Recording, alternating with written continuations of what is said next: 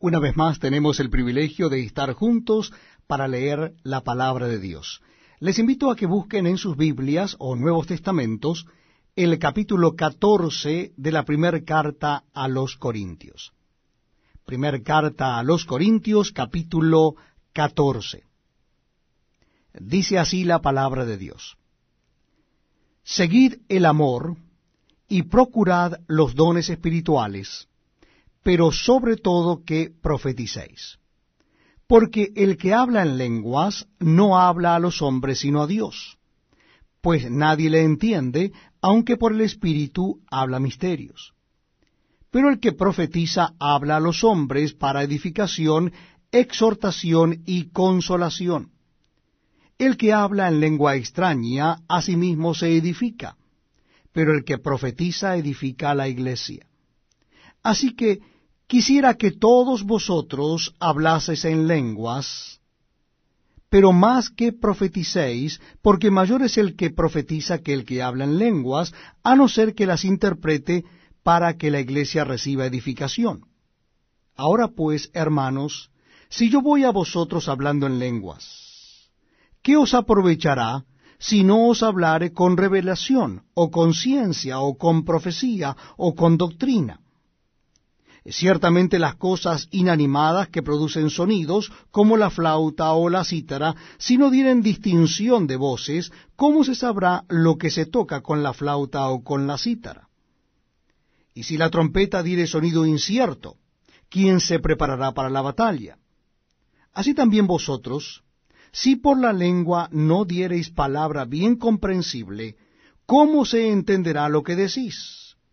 Porque hablaréis al aire. Tantas clases de idiomas hay, seguramente, en el mundo, y ninguno de ellos carece de significado. Pero si yo ignoro el valor de las palabras, seré como extranjero para el que habla, y el que habla será como extranjero para mí. Así también vosotros, pues que anheláis dones espirituales, procurad abundar en ellos para edificación de la iglesia. Por lo cual el que habla en lengua extraña, pida en oración poder interpretarla. Porque si yo oro en lengua desconocida, mi espíritu ora, pero mi entendimiento queda sin fruto. ¿Qué pues? Oraré con el espíritu, pero oraré también con el entendimiento. Cantaré con el espíritu, pero cantaré también con el entendimiento. Porque si bendices solo con el espíritu, el que ocupa lugar de simple oyente, ¿cómo dirá el amén a tu acción de gracias? Pues no sabe lo que has dicho. Porque tú a la verdad bien das gracias, pero el otro no es edificado. Doy gracias a Dios que hablo en lenguas más que todos vosotros. Pero en la iglesia prefiero hablar cinco palabras con mi entendimiento, para enseñar también a otros, que diez mil palabras en lengua desconocida. Hermanos, no seáis niños en el modo de pensar, sino sed niños en la malicia, pero maduros en el modo de pensar. En la ley está escrito, en otras lenguas y con otros labios hablaré a este pueblo, y ni aun así me oirán, dice el Señor. Así que las lenguas son por señal no a los creyentes, sino a los incrédulos. Pero la profecía no a los incrédulos, sino a los creyentes. Si pues toda la iglesia se reúne en un solo lugar, y todos hablan en lenguas, y entran indoctos o incrédulos, ¿no dirán que estáis locos? Pero si todos profetizan, y entra algún incrédulo o indocto, por todos es convencido, por todos es juzgado, lo oculto de su corazón se hace manifiesto. Y así, postrándose sobre el rostro, adorará a Dios, declarando que verdaderamente Dios está entre vosotros. ¿Qué hay pues, hermanos? Cuando os reunís, cada uno de vosotros tiene salmo, tiene doctrina, tiene lengua, tiene revelación, tiene interpretación, hágase todo para edificación. si habla alguno en lengua extraña, sea esto por dos o a lo más tres, y por turno, y uno interprete. Y si no hay intérprete, calle en la iglesia y hable para sí mismo y para Dios. Asimismo los profetas hablen dos o tres, y los demás juzguen. Y si algo le fuera revelado a otro que estuviere sentado, calle el primero porque podéis profetizar todos uno por uno, para que todos aprendan y todos sean exhortados. Y los espíritus de los profetas están sujetos a los profetas, pues Dios no es Dios de confusión, sino de paz, como en todas las iglesias de los santos. Vuestras mujeres callen en las congregaciones porque no les es permitido hablar, sino que estén sujetas como también la ley lo dice. Y si quieren aprender algo, pregunten en casa a sus maridos, porque es indecoroso que una mujer hable en la congregación. ¿Acaso ha salido de vosotros la palabra de Dios? ¿O sólo a vosotros ha llegado? Si alguno se cree profeta o espiritual, reconozca que lo que os escribo son mandamientos del Señor. Mas el que ignora, ignore. Así que, hermanos, procurad profetizar y no impidáis el hablar lenguas, pero hágase todo decentemente y con orden. Estamos leyendo juntos la palabra de Dios. Les invito a que busquen en sus Biblias o Nuevos Testamentos el capítulo número 15 de la primera carta de Pablo a los Corintios capítulo 15 de Primera Corintios. Dice así la palabra de Dios. Además os declaro, hermanos, el Evangelio que os he predicado, el cual también recibisteis, en el cual también perseveráis. Por el cual asimismo, si retenéis la palabra que os he predicado, sois salvos si no creísteis en vano porque primeramente os he enseñado lo que asimismo recibí, que Cristo murió por nuestros pecados conforme a las Escrituras, y que fue sepultado y que resucitó al tercer día conforme a las Escrituras, y que apareció a Cefas y después a los doce. Después apareció a más de quinientos hermanos a la vez, de los cuales muchos viven aún, y otros ya duermen. Después apareció a Jacobo, después a todos los apóstoles. Y al último de todos, como a un abortivo, me apareció a mí. Porque yo soy el más pequeño de los apóstoles, que no soy digno de ser llamado apóstol porque perseguía la iglesia de Dios. Pero por la gracia de Dios soy lo que soy. Y su gracia no ha sido en vano para conmigo. Antes he trabajado más que todos ellos, pero no yo, sino la gracia de Dios conmigo porque o sea yo o sean ellos, así predicamos y así habéis creído.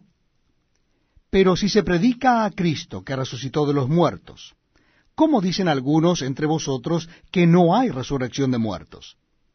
Porque si no hay resurrección de muertos, tampoco Cristo resucitó.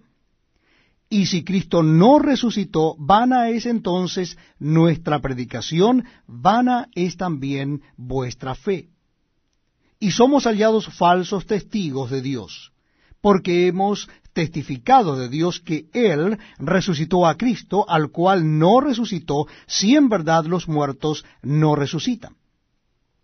Porque si los muertos no resucitan, tampoco Cristo resucitó.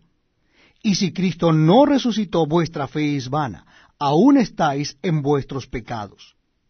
Entonces también los que durmieron en Cristo perecieron. Si en esta vida solamente esperamos en Cristo, somos los más dignos de conmiseración de todos los hombres. Mas ahora Cristo ha resucitado de los muertos. Primicias de los que durmieron es hecho. Porque por cuanto la muerte entró por un hombre, también por un hombre la resurrección de los muertos. Porque así como en Adán todos mueren, también en Cristo todos serán vivificados pero cada uno en su debido orden. Cristo, las primicias, luego los que son de Cristo en su segunda venida. Luego el fin, cuando entregue el reino al Dios y Padre, cuando haya suprimido todo dominio, toda autoridad y potencia. Porque preciso es que Él reine hasta que haya puesto a todos sus enemigos debajo de sus pies. Y el postrer enemigo que será destruido es la muerte. Porque todas las cosas las sujetó debajo de sus pies. Y cuando dice que todas las cosas han sido sujetadas a Él, claramente se exceptúa aquel que sujetó a él todas las cosas. Pero luego que todas las cosas les estén sujetas, entonces también el Hijo mismo se sujetará al que le sujetó a él todas las cosas, para que Dios sea todo en todos. De otro modo, ¿qué harán los que se bautizan por los muertos si en ninguna manera los muertos resucitan? ¿Por qué pues se bautizan por los muertos? ¿Y por qué nosotros peligramos a toda hora? Os aseguro, hermanos, por la gloria que de vosotros tengo en nuestro Señor Jesucristo, que cada día muero. Si como hombre batallé en Éfeso contra fieras, ¿qué me aprovecha?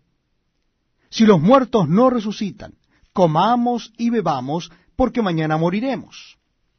No erréis. Las malas conversaciones corrompen las buenas costumbres. Velad debidamente y no pequéis, porque algunos no conocen a Dios. Para vergüenza vuestra lo digo. Pero dirá alguno, ¿cómo resucitarán los muertos?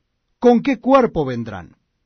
Necio, lo que tú siembras no se vivifica, sino muere antes.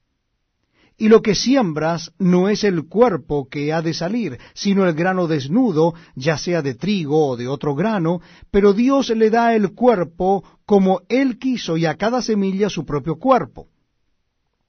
No toda carne es la misma carne, sino que una carne es la de los hombres, otra carne la de las bestias, otra la de los peces y otra la de las aves y hay cuerpos celestiales y cuerpos terrenales.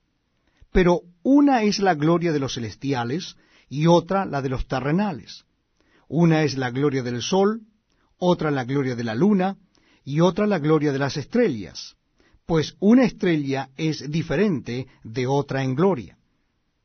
Así también es la resurrección de los muertos. Se siembra en corrupción, resucitará en incorrupción se siembra en deshonra, resucitará en gloria. Se siembra en debilidad, resucitará en poder.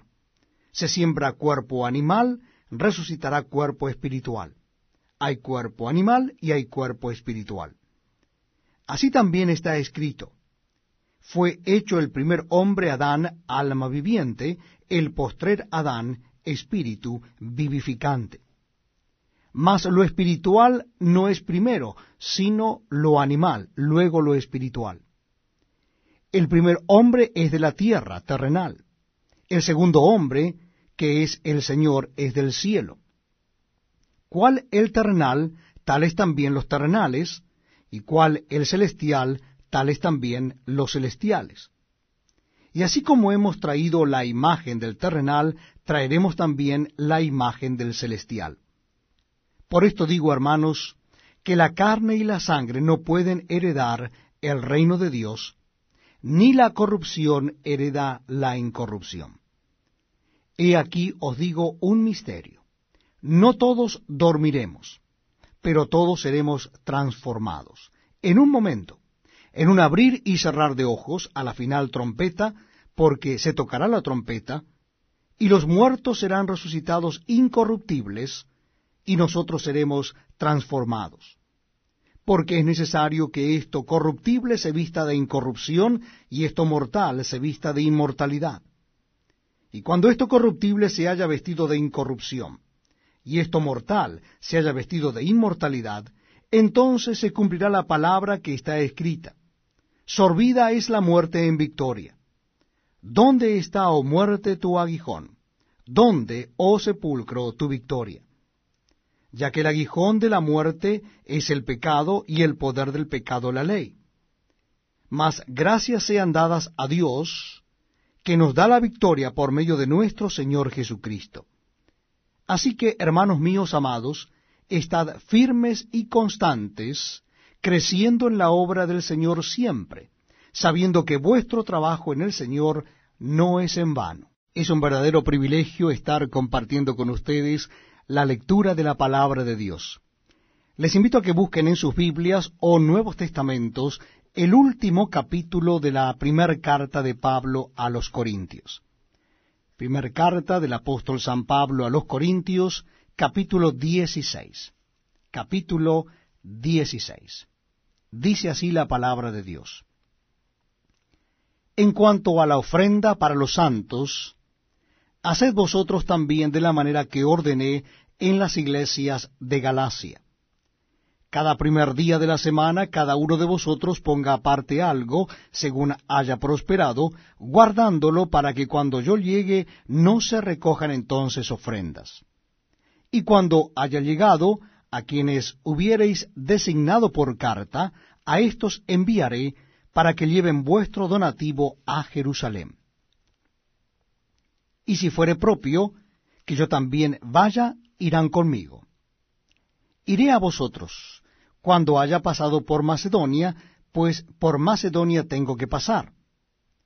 Y podrá ser que me quede con vosotros o aún pase el invierno, para que vosotros me encaminéis a donde haya de ir. ¿Por qué no quiero veros ahora de paso? Pues espero estar con vosotros algún tiempo, si el Señor lo permite. Pero estaré en Éfeso hasta Pentecostés porque se me ha abierto puerta grande y eficaz, y muchos son los adversarios. Y si llega Timoteo, mirad que esté con vosotros con tranquilidad, porque él hace la obra del Señor así como yo. Por tanto, nadie le tenga en poco, sino encaminadle en paz, para que venga a mí, porque le espero con los hermanos. Acerca del hermano Apolos, mucho le rogué que fuese a vosotros con los hermanos, mas de ninguna manera tuvo voluntad de ir por ahora, pero irá cuando tenga oportunidad. Velad, estad firmes en la fe, portaos varonilmente y esforzaos. Todas vuestras cosas sean hechas con amor. Hermanos, ya sabéis que la familia de Estefanas es las primicias de Acaya y que ellos se han dedicado al servicio de los santos. Os ruego que os sujetéis a personas como ellos, y a todos los que ayudan y trabajan. Me regocijo con la venida de Estefanas, de Fortunato y de Acaico, pues ellos han suplido vuestra ausencia. Porque confortaron mi espíritu y el vuestro. Reconoced pues a tales personas. Las iglesias de Asia os saludan. Aquila y Priscila, con la iglesia que está en su casa, os saludan mucho en el Señor. Os saludan todos los hermanos. Saludaos los unos a los otros con ósculo santo. Yo, Pablo, os escribo esta salutación de mi propia mano. El que no amare al Señor Jesucristo sea anatema. El Señor viene. La gracia del Señor Jesucristo esté con vosotros mi amor en Cristo Jesús esté con todos vosotros. Amén.